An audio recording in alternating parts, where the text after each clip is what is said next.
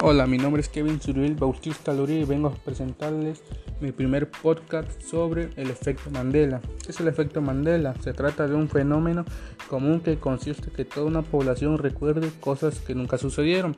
Esto lo relacionan siempre a una teoría que dice que nuestra realidad no es más que una simulación hecha por una computadora y que todo lo que vemos, sentimos y escuchamos no es nada más que una simulación.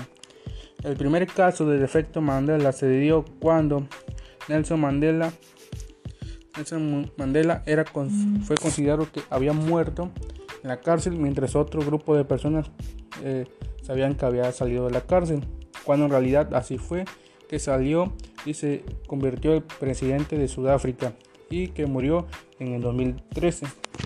Según la bloguera y pseudocientífica Fiona Bromer, y viene a señalar a esos falsos recuerdos que sin embargo todo un grupo de la sociedad comparte, ya que el cerebro por algún motivo nos fue una mala pasada y recordamos aquellos que nunca sucedió. En otras palabras, no nos inventamos cosas que damos por sucedidas, aunque haya pasado.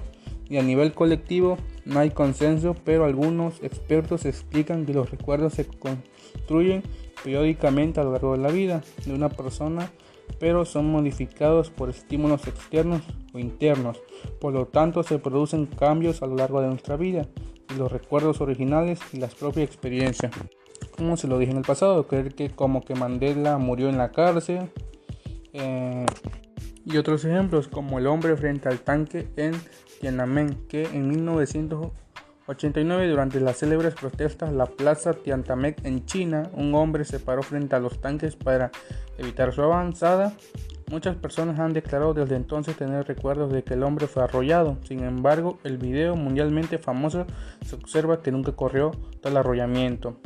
Otro tema, la santificación de la Madre Teresa de Calcuta. La Madre Teresa de Calcuta fue canonizada en 2016 durante el pontificado de Francisco. Sin embargo, cuando esto fue anunciado, muchas personas se sorprendieron ya que compartía recuerdo de que su canonización había ocurrido durante el pontificado de Juan Pablo II. Segundo, esto y muchos más temas son los que abarca el, efecto Mandela. Espero que les haya gustado mi podcast. Hasta aquí el audio.